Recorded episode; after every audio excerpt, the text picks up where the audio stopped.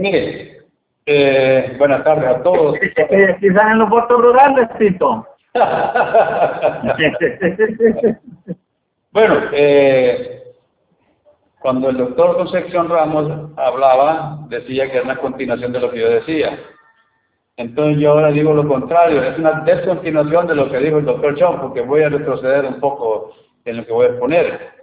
Mire, eh, la mayoría de los compañeros y compañeras, la mayoría de los ciudadanos, es que tienen un norte equivocado en las cosas. ¿Dónde está la llave vos, de la gaveta? Hay una facilidad a confundir La llave de la gaveta.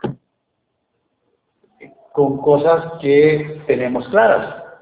Miren, aquí tengo un libro, se llama Investigación sobre la naturaleza y causas de la riqueza.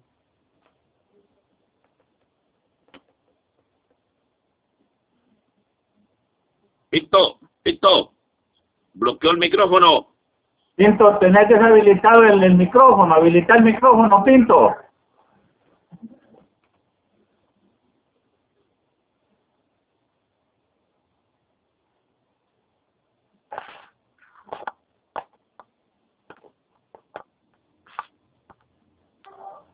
Ya está. Ya una hora hablando y no me decían nada, hombre. No, no, no, ya ahorita, güey.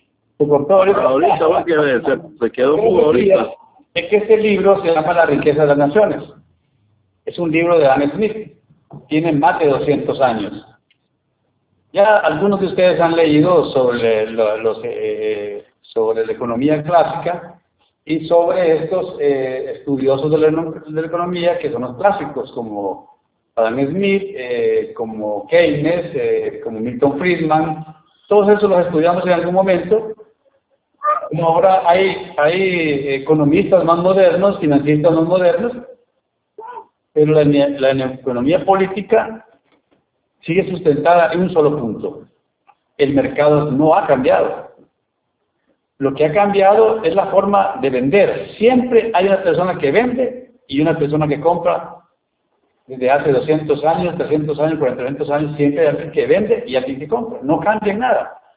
Entonces, el objetivo bien claro es el mercado, el control del mercado. Entonces ustedes van a vincular toda la problemática de la educación pública como un mercado. Pero Adam Smith planteaba que la mano peluda que regula el mercado es la oferta y la demanda. Bueno.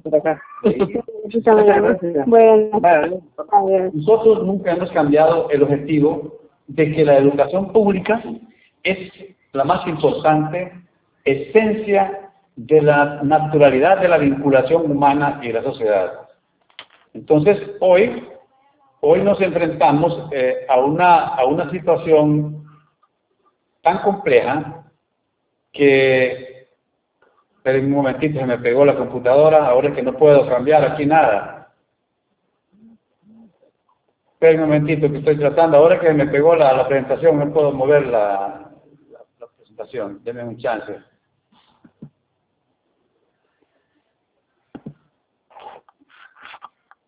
Ok, ahí estamos bien.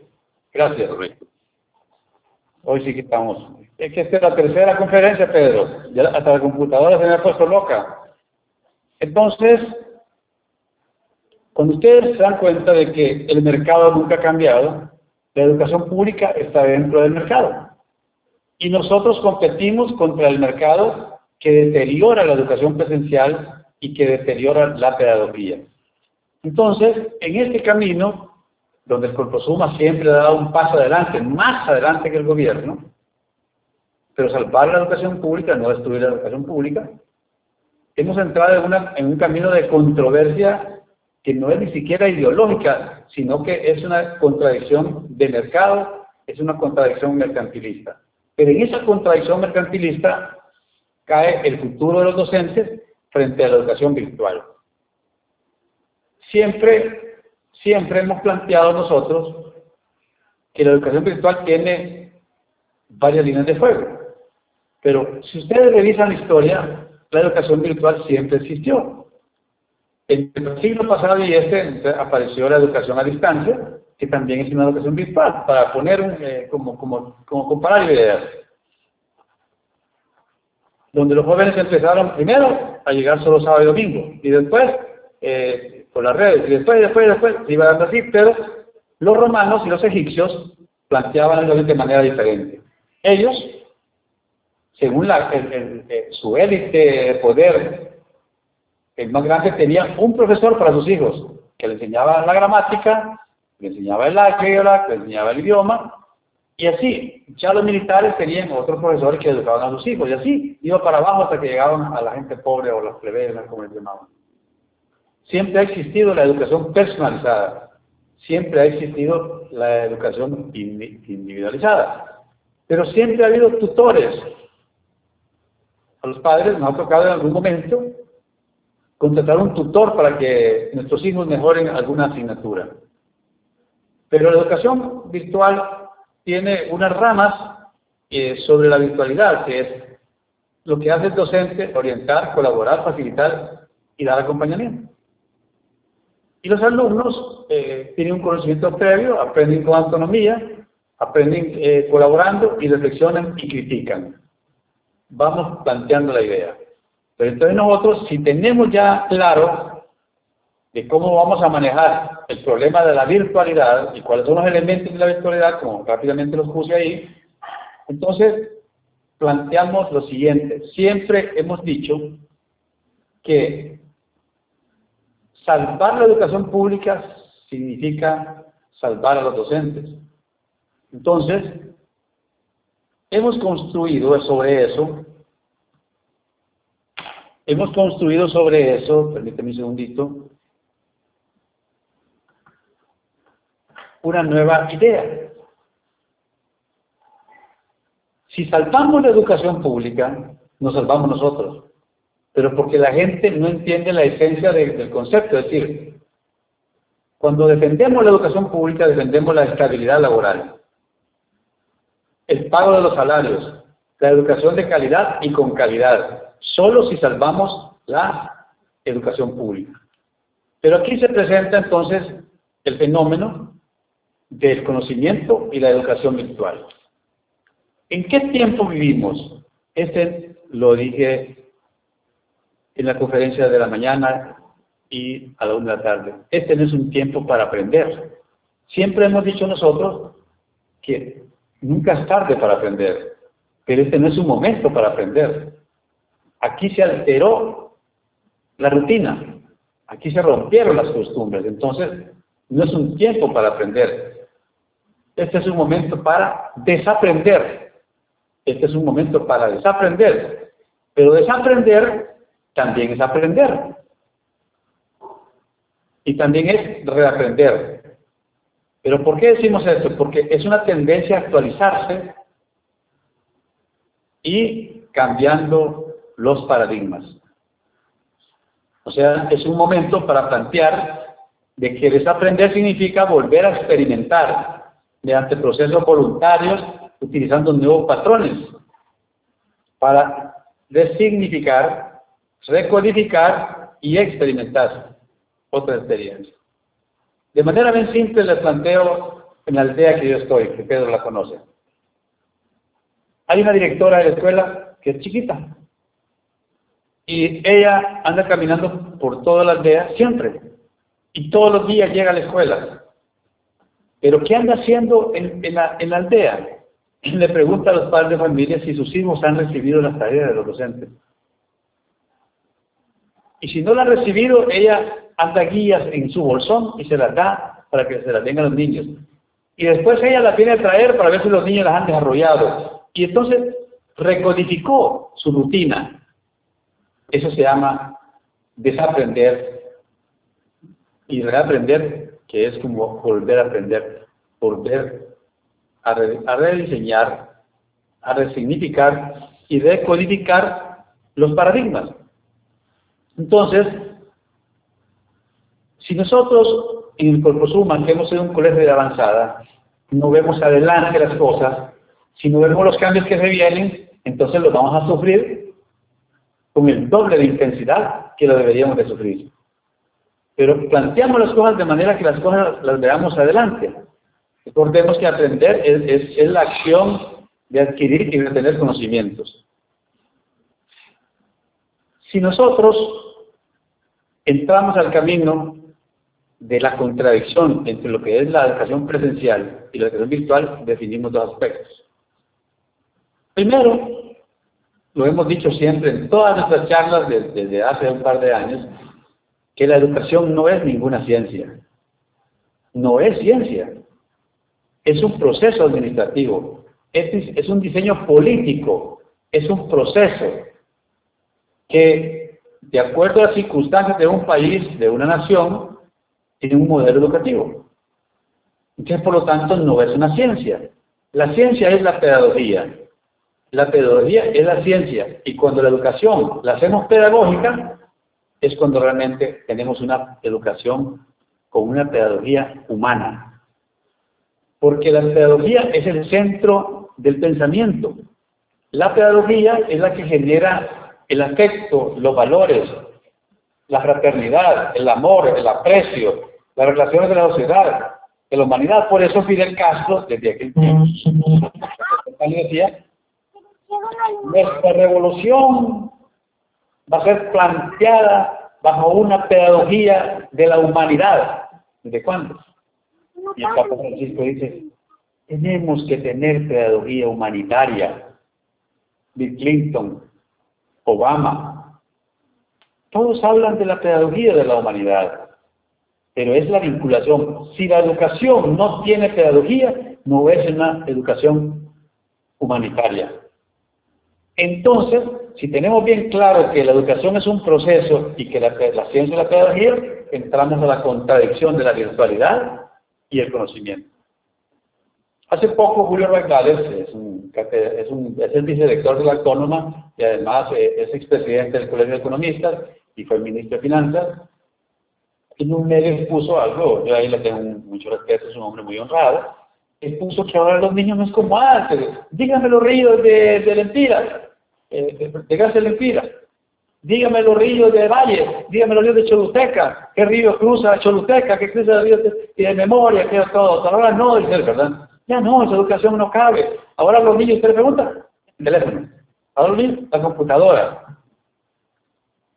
Entonces, yo le escuché como que él, rechazando la educación ortodoxa y desarrollando el proyecto de la, de la educación virtual y desarrollando el proyecto de la tecnología, rechazando los valores. Entonces yo participé en de América y expliqué que hay una contradicción en lo que él dice, porque no estamos viviendo la era de la tecnología, estamos viviendo la era del conocimiento. Quiere decir que ahora más que nunca hay mucha más gente inteligente en el mundo entero. Estamos viviendo la era del conocimiento, no la era de la tecnología. La era de la tecnología no existe. Lo que existe es la era del conocimiento. Y la tecnología lo que hace es dinámico el conocimiento. Lo hace más fácil, más accesible, rápidamente.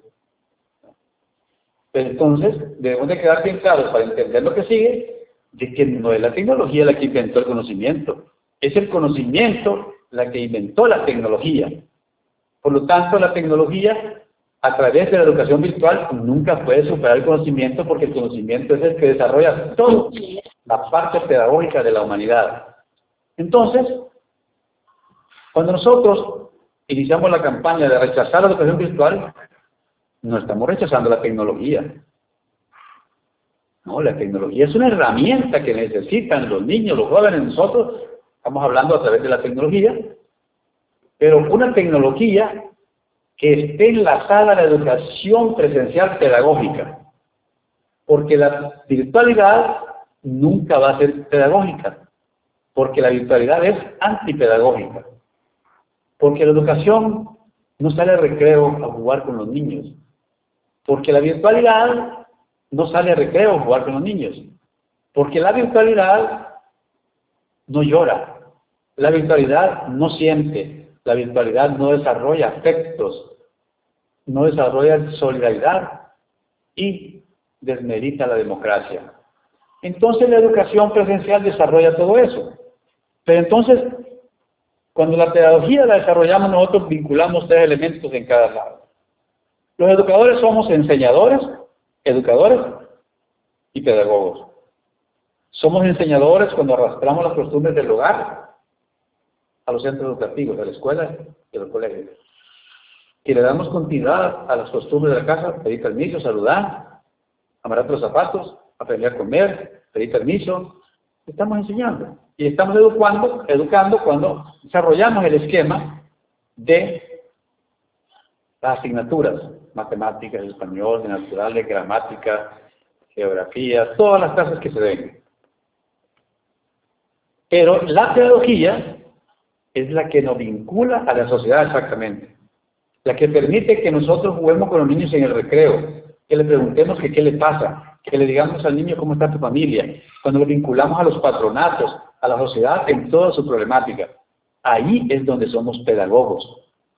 Porque somos enseñadores, una gran mayoría son educadores y un número un poco más limitado, supongo, son pedagogos. Entonces la educación virtual, ¿cómo va a desarrollar esas tres etapas?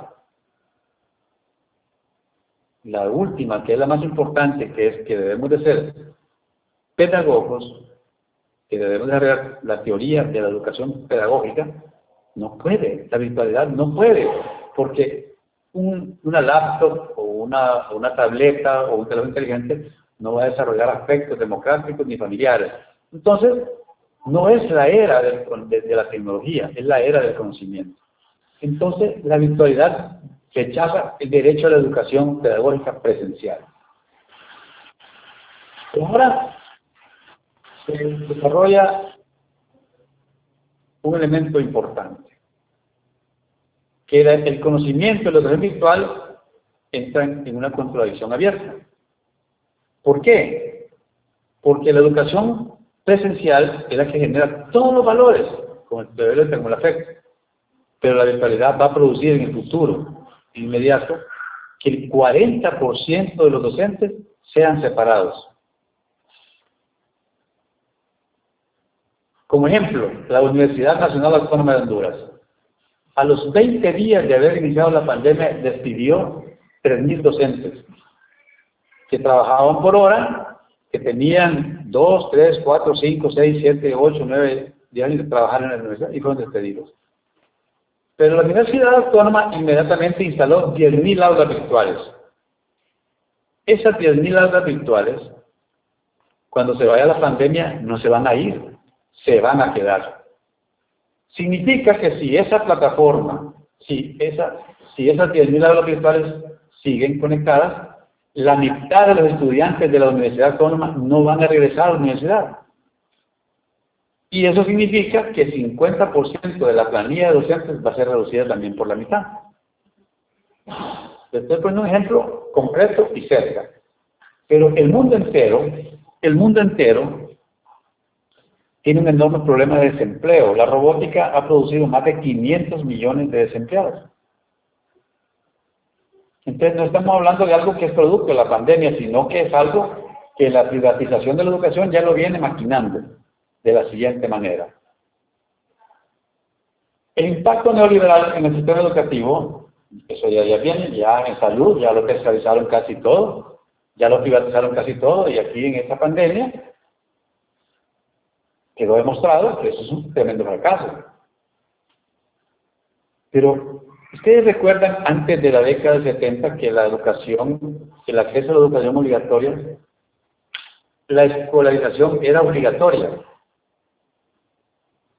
Pero después del 70 empezó una campaña neoliberal de que la educación debería ser de, no acelerada, sino que quitar el aceleramiento.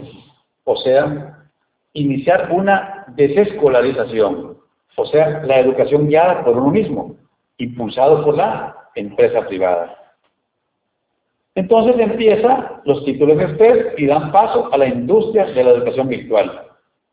Maestrías virtuales, doctorados virtuales, licenciaturas virtuales y un montón de cosas que van desarrollándose de manera virtual.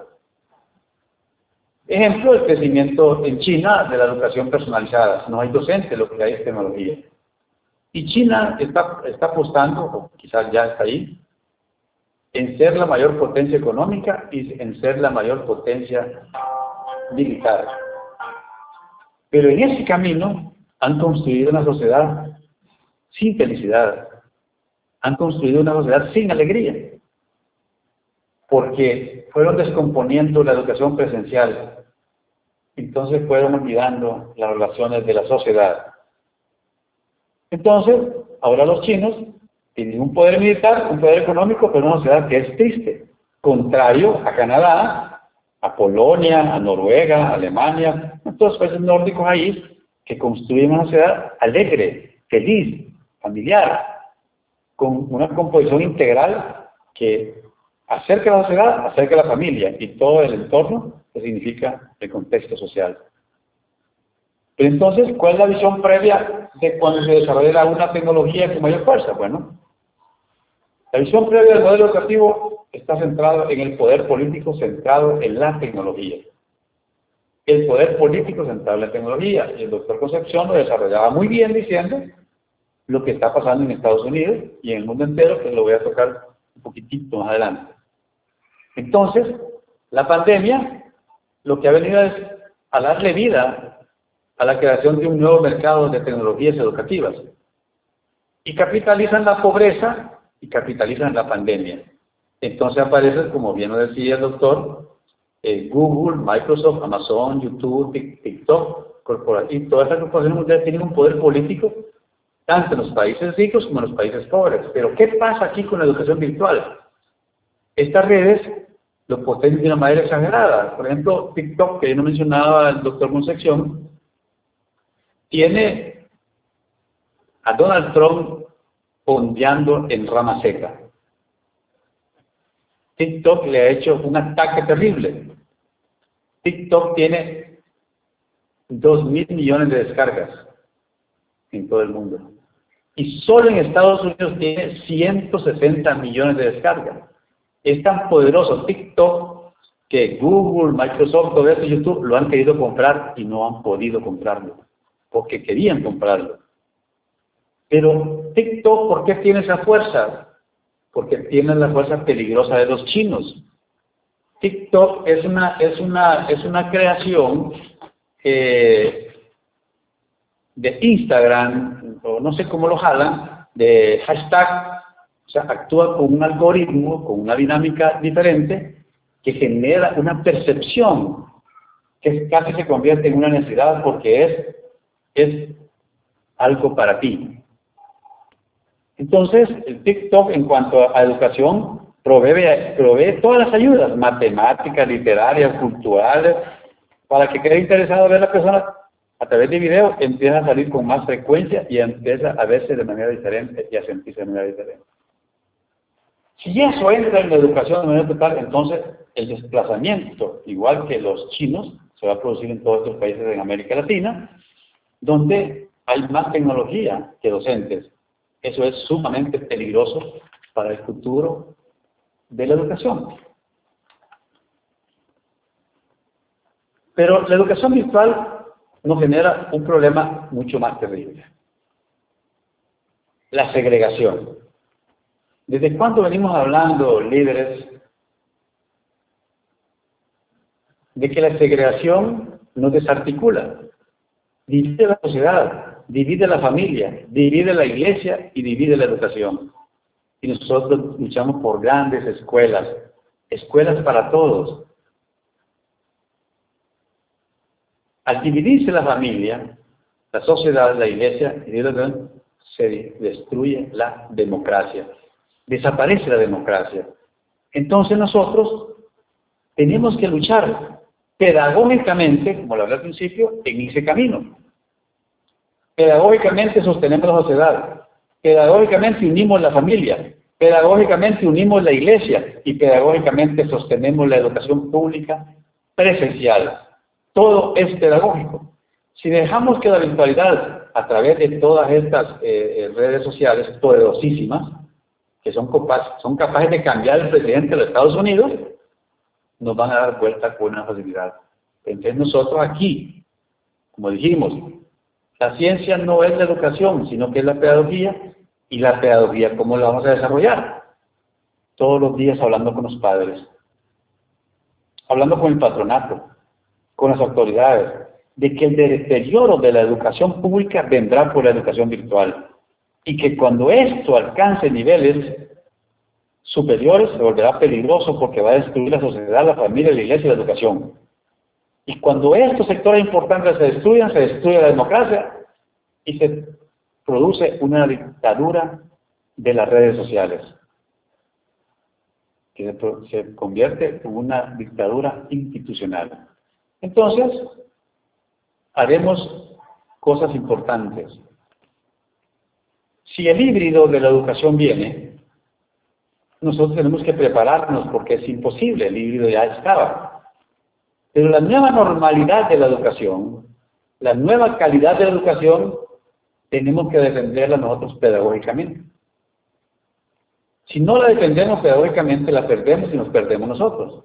Entonces, de tal manera que la educación no va a ser lo que hemos discutido aquí, sino que va a ser un artefacto de la economía, va a ser un instrumento del mercantilismo y va a ser privatizada con una facilidad que ustedes no se lo imaginan. En el modelo híbrido tenemos lo que ya está, el face to face, que somos cuando los alumnos están frente a nosotros y, nosotros estamos frente a ellos, y todo el proceso online, que eso va a adquirir una fuerza terrible. Y el aprendizaje híbrido desarrolla el modelo rotacional, el modelo flexible, el modelo a la carta y el modelo virtual. Usted pida como lo quiere. Es lo que dije que en China pasó. Hay más tecnología que docentes.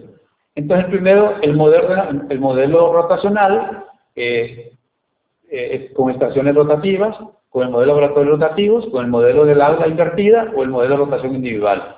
Todo es a la carta, como usted lo quiera, se lo llevamos, se lo ponemos. Entonces, ¿por qué voy a ir al aula? Mejor trabajo aquí y, eh, voy a ver a qué hora me meto aquí. Y mejor en la televisión y mejor en la red. Entonces, ese es el nombre y ese es el camino para donde llevan a los docentes en las próximas décadas. Entonces, tenemos que luchar porque la escuela no muera. La escuela son los niños, los padres de familia y los docentes, no son los edificios. Por eso es que en este momento hay un millón cuatrocientos mil niños y jóvenes conectados porque nosotros los hemos sostenido. Mi esposa es docente y, a las 10 de la noche está contestándole mensajes a los estudiantes y, y calificándolos. Y ahora la siento más estresada aquí que cuando estaba allá eh, asistiendo al centro educativo, porque estaba metida en el rollo, de, rescatando a los jóvenes. Si los médicos están en primera línea, nosotros también estamos en primera línea combatiendo la ignorancia. Y los campesinos están en primera línea sembrando para que la gente coma. Y así hay un montón de gente que sostiene todo esto. Entonces, pero la ignorancia nos está destruyendo. Como bien lo decía y el doctor, las redes sociales nos están enredando. El TikTok eso es terrible. Es terrible. Allí aparece Instagram, allá aparece eh, eh, eh, Facebook, aparece Zoom, Google Meet, WhatsApp, todo eso es una invasión y la gente todos los días lee mensajes. A uno les, ha dado coronavirus de tanto leer las redes. Y todos los demás le dan, porque nos han confundido. Entonces, tenemos que luchar para que la ignorancia no nos destruya y sepamos bien qué queremos los docentes, como decía Beniel, qué queremos los docentes. Queremos una educación pública en base a la pedagogía que es la ciencia. Queremos una educación pública que garantice una educación de calidad con calidad y que garantice la estabilidad laboral y el pago del salario justo.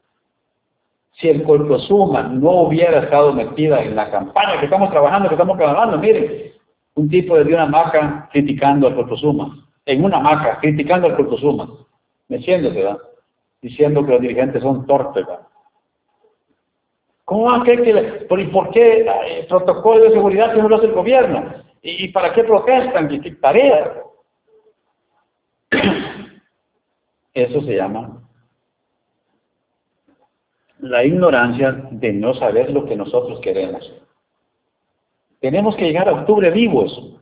Tenemos que llegar a, noviembre vivos. Y ya, en los programas de ayer,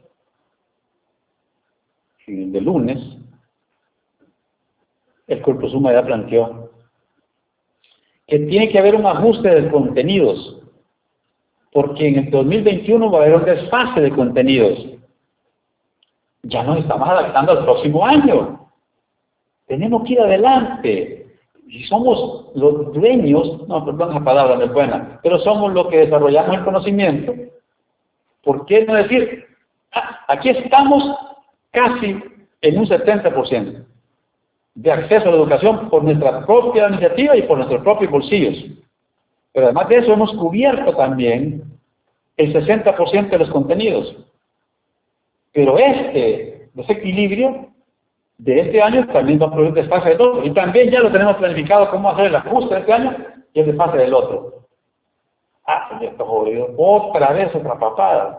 Entonces, eso de ignorar lo que nos va a pasar es lo que nos provoca que tengamos una crítica subjetiva, una crítica eh, eh, verosímil, una crítica eh, vulnerable, que hoy le dicen una cosa y la cree, mañana le dicen otra cosa y la cree. No tiene que creer en mucho, solo crea que tiene que defender la educación pública. Y para defender la educación pública tenemos que decir que estamos trabajando. En mi caso, conozco a dos personas que la directora de la escuela es mi esposa, está trabajando y trabaja en un colegio nocturno. Y ahí está con sus muchachos y rogándoles y repitiéndoles el examen y repitiéndoles la tarea, repitiéndoles esto y, buscando la forma de que no se quede atrás, como bien decía el presidente de México. Analogando, dice, no queremos que los docentes se queden atrás para no olvidarnos, para no olvidarlos. No queremos que se vayan adelante para que no nos olviden. Queremos ir al PAC para que los dos salvemos la educación. Pues nosotros los jóvenes hemos tenido ahí y los que están afuera se arrepienten de que están afuera. Y aunque tengan 60 días de no entrar, que entren y los aceptamos nosotros. Pero no dejemos que la ignorancia los destruya. Pero ahora bien, ¿qué sucede aquí? Aquí termino. El gobierno y los neoliberales quieren escolarización sin escuelas. No olviden eso. Quieren escolarización sin escuelas, que es lo mismo que desescolarización. Quieren educación universitaria sin universidades. Quieren educación universitaria sin o sea, que los niños no vayan a las escuelas y que los jóvenes no vayan a la universidad, sino que a través de la educación virtual se queden en un lugar con TikTok con una educación para ti. Y ustedes muy bien saben que la, la solución básica para el capitalismo es el neoliberalismo. Entonces nuestra lucha, compañeros, es pedagógica. Entre más mencionemos a los padres de familia, entre más mencionemos a los niños, entre más mencionemos a la sociedad, la iglesia, todo, la pedagogía le da fuerza a la educación pública, que es la ciencia de la sobrevivencia de los docentes. Muchas gracias compañeros. Dos elementos últimos que no olviden. La educación es un proceso administrativo, es un diseño político. Y la pedagogía es la ciencia que rescata los valores y el afecto. Y el segundo elemento es que no es la tecnología la que inventó el conocimiento, es el conocimiento el que inventó la tecnología. Buenas tardes disculpen ahí los problemas que tuvimos con la computadora. Bendiciones a todos. Gracias por su atención.